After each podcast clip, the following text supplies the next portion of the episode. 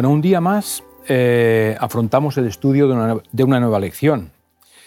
Eh, ¿Qué tal vuestra ilusión y vuestra seguridad en el Espíritu de Dios? ¿Notáis que los dirige, que os está acompañando? Yo estoy disfrutando mucho eh, de estas lecciones. Aparte de que es de nuestro trabajo, estoy disfrutando muchísimo y aprendiendo, como siempre, mucho más. Mm.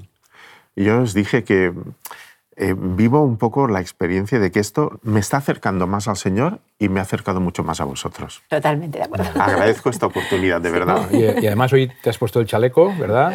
gusta, ¿eh? Guapo, está de guapo. trabajo, ¿eh? que en fin. Bueno, pues nada, pues con esa seguridad de que el Espíritu de Dios estará con nosotros y nos va a dirigir, eh, vamos a empezar la lección. Aparentemente, la lección, eh, el título es Cristiano y el trabajo. Parece que son dos conceptos que no tienen excesiva relación, ¿no? que tiene que ver el cristianismo con el trabajo. Aunque si, somos, si leemos desde el principio, en Génesis capítulo 2, versículo 15, fijaros bien lo que dice, ¿no? 2.15, eh, 2.15. ¿eh? Tomó pues Dios el Señor al hombre y lo puso en el jardín del Edén para que lo cultivara y lo, y lo guardase. Hay que reconocer que el trabajo es uno de los tres elementos, de las tres instituciones, por decir de alguna manera, que aparecen antes de la caída, ¿no? Uh -huh. que son el tema del sábado, el matrimonio y el trabajo. Y además se nos dice que en la tierra nueva eh, eh, tendremos que mostrar nuestras habilidades en agricultura, ¿no? Como Isaías dice, plantarán viñas y comerán del fruto de ellas, ¿vale? Pasamos mucho tiempo de nuestra vida adulta trabajando mm. y es importante saber qué trabajo quieres hacer e intentar relacionarlo con, con, con, con, Dios. Si podemos relacionar nuestro trabajo, sea el que sea, eso evidentemente nos va a llenar nuestra vida de, de, satisfacción. Cuando alguien trabaja de algo que le gusta, lo puede llegar a entender. Lo que pasa es que el concepto que tenemos hoy de trabajo es tan saturante que a lo mejor nos desvía un poquito ¿no? de, claro. de, de la idea inicial de Dios que tuvo. Claro. A consecuencia, sobre todo, del, del pecado, pecado, ¿verdad? El pecado mmm, llega a decir aquí, ¿no? Dice, con el sudor de tu rostro comerás el pan hasta que vuelvas a tener a la tierra donde fui tomado, polvo eres, polvo serás. Entonces, claro, el, el, pecado ha distorsionado, como tú bien dices, toda la idea del trabajo. A mí me ha gustado esta idea que has dicho, de que nos pasamos muchas horas trabajando, que sea algo que nos guste. Yo les pregunto a mis alumnos a veces qué desean hacer y por qué, y muchas veces eligen algo para ganar dinero, yeah. no porque les guste. En esto nosotros tenemos suerte. ¿eh? No, pero, pero, mucha suerte en el sentido de que luego cuando te das cuenta en la vida te das cuenta que pasas muchas horas fuera de casa eh, intentando desarrollar una serie de facultades, pero qué, qué, placer, qué gozo es cuando concuerdan con, con tus ideales, claro. ¿verdad? Por eso nosotros somos, hemos sido o somos unos privilegiados al podernos dedicar a la enseñanza y sobre todo en instituciones eh, cristianas como las que hemos o estáis trabajando. Uh -huh. eh, de repente el trabajo cambia ¿eh? a consecuencia de la caída y se convierte... Todo cambia. Exactamente, y se convierte como una obligación que tienes que llevar a término, sobre todo para ganar dinero y poder sustentar a tu familia. ¿vale? Esto puede ser que nos quite tiempo eh, de, de nuestra familia, pero también de nuestro contacto con el Señor. Uh -huh. ¿Vale? Y esa es la pregunta.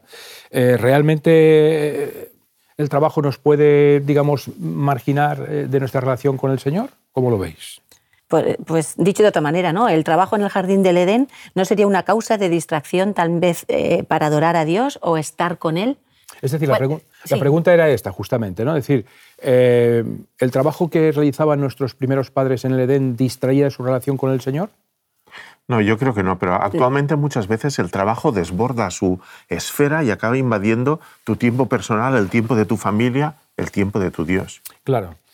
Pero en ese contexto yo me imagino que, porque Jesús dice que, que, Dios se paseaba por el jardín para hablar con Adán y Eva. O sea, Adán y Eva debían de estar disfrutando de su entorno. Era el jardín de su hogar. Lo estaban cuidando, lo estaban, estarían maravillados, ¿no? Y les encantaría ver que tú tienes una responsabilidad y que puedes llegar a cumplirla, ¿no? Cuando alguien te da una responsabilidad y tú la haces, te sientes súper gratificante. Y no sé si tenéis oportunidad, yo creo que los tres tenemos un poquito, aunque sean macetitas, ¿vale? De, de nuestro huerto. ¿eh? Yo sé que tú tienes un huerto urbano y nosotros tenemos un terreno. Qué privilegio es plantar cosas regal y ver que de ahí sale un fruto. Y, y salen... Entonces, eso en realidad debía de ser algo maravilloso, donde ellos también se debían de sentir, perdóname la expresión, como dioses, pero en el sentido de que estoy haciendo algo y crece y, aparece y, lo cuido y, te da frutos. O sea, todo esto debe de ser muy gratificante en ese contexto. Bueno, como tú decías, Van, yo pienso que nosotros hemos sido afortunados. Vosotros trabajando en el CAS, yo en Usey en el Timón, en un ambiente en el que casi es lo mismo que si estuvieses en tu propia iglesia. Es un trabajo que fomenta tu relación con Dios. Pero yo pienso que incluso en los trabajos más seculares, si te pasas ocho horas al día o nueve horas o diez horas al día, podrías aprovecharlos para eh, incrementar tu relación con Dios y sobre todo para dar el mejor testimonio que puedas. Lo cual quiere decir que los cristianos necesitamos aprender a trabajar en relación con el Señor.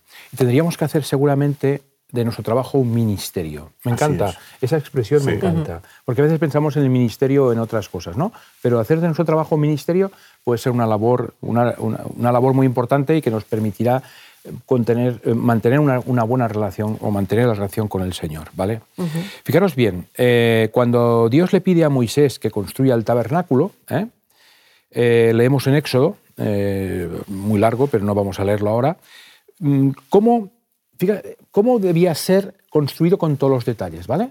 Fijaros bien, eh, las medidas, el material, cómo construirlo, los, eh, los, elementos que lo debían formar, el vestido de los sacerdotes, etcétera, etcétera. Es decir, Dios se preocupó de todos los detalles. ¿Nos dice algo esto del carácter de Dios? Claro, porque cuando leemos este texto tiene tantos detalles como tú dices que aquí nos damos cuenta que hay más o menos dos afirmaciones en el trabajo. La primera es que Dios es el arquitecto. Dios le está diciendo a Moisés, quiero que construyas esto, pero le da todos los detalles. Está haciendo de arquitecto.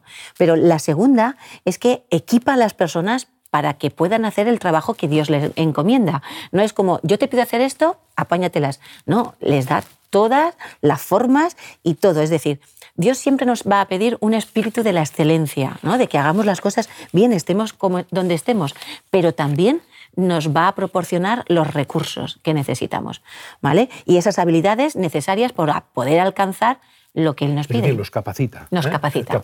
Porque a Dios no le gustan las cosas de cualquier manera. Y en esto también se repite la idea del diseño que, del que hablamos en la creación. Dios hace las cosas lo mejor que puede y con diseño. Y nos invita a nosotros a hacerlas así también. Es verdad. Es que el diseño precede a su construcción. Y es lo que pasa con la naturaleza. Al final te das cuenta en la creación que tuvo que haber un diseño. No pueden estar todas las leyes y todo. Cuando vamos descubriendo más a través de la ciencia, no puede estar todo por el azar. Es que esto cuesta mucho de entender. Entonces al final dices, tiene que haber un diseño para finalmente haber construido todo lo que tenemos a nuestro alrededor. A mí me gusta mucho la expresión, Dios después de cada día de la creación, tiene una exclamación como que se sorprende a sí mismo diciendo, qué, bonito que me ha quedado. Qué bueno. Es genial, ¿no? Sí.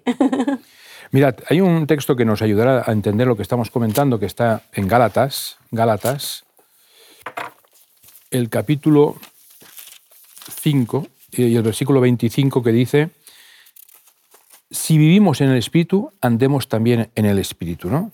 Eh, y eso es algo muy importante que no debemos de olvidar. El vivir en el Espíritu, ser guiados por Él, es lo, que nos puede dar más seguridad en nuestra vida. Cuando yo tenía 13 años, empecé a trabajar en la carpintería con mi padre y con mi tío. Y me di cuenta que también se puede predicar con el martillo, el serrucho y la carlopa. Mira, yo no recuerdo jamás que ellos dejasen un trabajo a medio acabar o un error oculto, disimulado. Si alguna cosa no salía bien, avisaban al cliente y decían, esto no está bien, pero lo vendremos a corregir. Que me contrasta mucho, unos años más tarde, cuando cumplí, creo que estaba en torno a los 19, que empecé a trabajar en una empresa de un hermano que también era de la iglesia y que me dice, fijaos, esta frase no la entendí, todavía no la entendí, a ver si me lo explicáis. Dice, Juan, la iglesia es la iglesia y los negocios son los negocios. Yo me quedé muy sorprendido porque pienso que la educación adventista precisamente tiene que poner a Dios en el centro de todo y de un modo especial también en lo que toca nuestros intereses económicos y de otro tipo. Es que estamos muchas horas en el trabajo y es una oportunidad única para poder eh, pues hablar a los demás, dar un testimonio a los compañeros cada día y si hay unidad en el Señor, todo funciona es bien. Un privilegio. Es, un, es un, lujo. es un lujo trabajar en un sitio donde tú te encuentras a gusto y hay un ambiente agradable, ¿no? Mira, yo recuerdo a una madre que cuando veníamos aquí al colegio a trabajar, yo venía corriendo ahí a, a las clases y la mujer que llevaba a su hijo a primaria, cuando bajaba decía, es un lujo que tenéis aquí trabajar en este centro donde se ve el mar, el espacio, la naturaleza y todo. Y yo pensaba, es verdad, el entorno es precioso, pero si la mujer supiera, el lujo es trabajar con compañeros donde estás a gusto, donde tenemos unidad, oramos, nos preocupamos por los demás. Eso todavía es como que ya te acaba llenando completamente, ¿no? Eso es verdad. Bueno, tengo un amigo que se llama Joaco, que sus hijos han venido aquí ¿eh? eh y han sido alumnos vuestros. Conocemos, conocemos. Pues Joaco siempre me dice, mira, Juan, la clave está en dos cosas. La primera, en recordar que somos peregrinos, es decir, que estamos de paso. Y la segunda, que somos mayordomos. Dios nos bendice, pero no para que nos aferremos, sino para que seamos felices y fluya hacia los demás. Yo pienso que estos dos principios tan básicos, aplicados al trabajo, serían también un poco la clave. Em, Hay un texto, ¿no? Si, queréis, me acompañáis en 1 de Corintios 10, 31. Vamos a buscar 1 de Corintios 10, 31 que dice, voy a leer esta versión que me gusta, dice, siempre que ustedes coman o beban o hagan cualquier otra cosa, háganlo para honrar a Dios. Claro, porque nosotros compartimentamos sexo, sexo, trabajo, trabajo, dinero, dinero, fútbol, fútbol. Y en cambio la religión de Jesús quiere permeabilizar todo, quiere estar todo ensamblado en torno a Jesús. Pues mira lo que dice Salomón. Dice, y todo lo que podemos hacer, hagámoslo con alegría. ¿Vale? Qué bonito. Eh, yo creo que esto es maravilloso el que sigamos pensando de esta manera, ¿no? Muy bien. Tenemos que seguir avanzando. Tenemos un texto que nos gustaría acompañarnos. ¿El se encuentra en, eh, vamos a buscar en Marcos. Marcos, Marcos 10. 10, 41, 45, sí. Cuando, eh, mirad, vamos a leer el versículo 37. Y dice, ellos le dijeron, concédenos que en tu gloria nos sentemos uno a tu derecha y el otro a tu izquierda. Un enchufe. La verdad es que era una situación, eh, digamos, un tanto complicada, porque teníamos que ver cómo reaccionaría Jesús frente a este hecho, porque los demás, cuando se enteraron, los demás apóstoles, cuando se enteraron de esa petición, se sintieron molestos. Y fijaros bien cómo le responde eh, Jesús. Versículo 38. No sabéis lo que pedís. Dice, porque podéis pedir la copa que yo bebo, os he bautizados con el bautismo que yo os he bautizado. Y ellos contestaron, podemos. Eh, pero imagínate tú, eh, eran inconscientes. No sabían lo que decían. No sabían, lo que decían. Fijaros bien eh, lo que entonces contestó Jesús en el versículo 42. ¿Sabéis que los que son tenidos por gobernantes de las naciones se enseñorean de ellas y los grandes ejercen autoridad sobre ellas? Pero entre vosotros no será así. Antes, el que quiera ser grande entre vosotros será vuestro servidor, y el que quiera ser el primero será siervo de todos. Es decir, aquí, aquí sale la, idea de servicio. Servicio. Nuestro trabajo tiene que ser un servicio. La palabra servicio es muy importante. Tú no estás para que te sirvan a ti. Jesús no vino aquí al mundo a que le sirvieran, sino para desarrollar una función eh, muy grande. Y en este momento eh, Jesús intervino de una manera muy inteligente porque tenía que dejar claro cuál era la función que tenían aquí. Fijaros bien, después de varios años estar con ellos, le preguntan, oye, eh, yo quisiera estar, eh, ¿podría estar yo en, la derecha e izquierda? Pero ¿este es el objetivo o el objetivo es que tú estés disponible para poder servir a los demás? Y si en nuestros trabajos estemos al nivel que estemos, entendiéramos esto de que estamos aquí para servir, en este caso como profesora estoy para servir a mis alumnos y a sus hogares ¿no? y a la familia, obviamente a la institución, pero esta es nuestra vía. ¿Cuándo cambiaría ¿no? el, pues, todas las jerarquías y todas estas cosas? Dos mil años después, eh, un poco parece que la grandeza está asociada a la gente a la que yo puedo someter, dominar y mandar, mientras que Jesús dice que la grandeza es la capacidad que tenemos, como tú dices, de servir, ¿no? Sí, eh, exactamente. Eh, tú estás, por ejemplo, dirigiendo un equipo de gente eh, y en este momento puedes sentirte de esta forma, es decir, yo soy superior a vosotros y vosotros tenéis que rendirme pleitesía. No, no. Cuanta más, eh, en este caso, cuanto cuantas más personas estén a tu cargo, por decirlo de alguna manera, más responsabilidad tienes de que eso funcione. Más capacidad de servicio tienes que tener. Así es. Y el que esté más arriba, digamos, en el escalafón, tiene que tener más capacidad de servicio. Si no, la, situación se pone eh, muy complicada. E, el compañerismo del grupo apostólico podía haberse empezado a romperse si Jesús no hubiese actuado de esta manera. ¿eh? Les llamó y les dejó bien claro que los baremos justamente de la grandeza de su reino y de los reinos de este mundo son completamente diferentes. Y eso es algo Pero solo Jesús puede resolver el problema del, del, egoísmo que nosotros tenemos, o que yo tengo por lo menos, ¿no? No, es verdad. Eh, pero normalmente suele ocurrir al revés. Cuanto más, eh, digamos, más responsabilidad tienes, más importante te sientes y a veces eh, tienes más responsabilidad en algunos aspectos, pero la responsabilidad mayor está en poder servir a los demás que te rodean. y el, trato de los demás, ¿no? que a veces nosotros mismos, sin darnos cuenta, tratamos a, al que está arriba pues, de una forma mucho mejor, más amable, etcétera, que el que a lo mejor está abajo. Por eso es importante saber eh, dónde estoy y a qué, por qué estoy ahí. ¿no?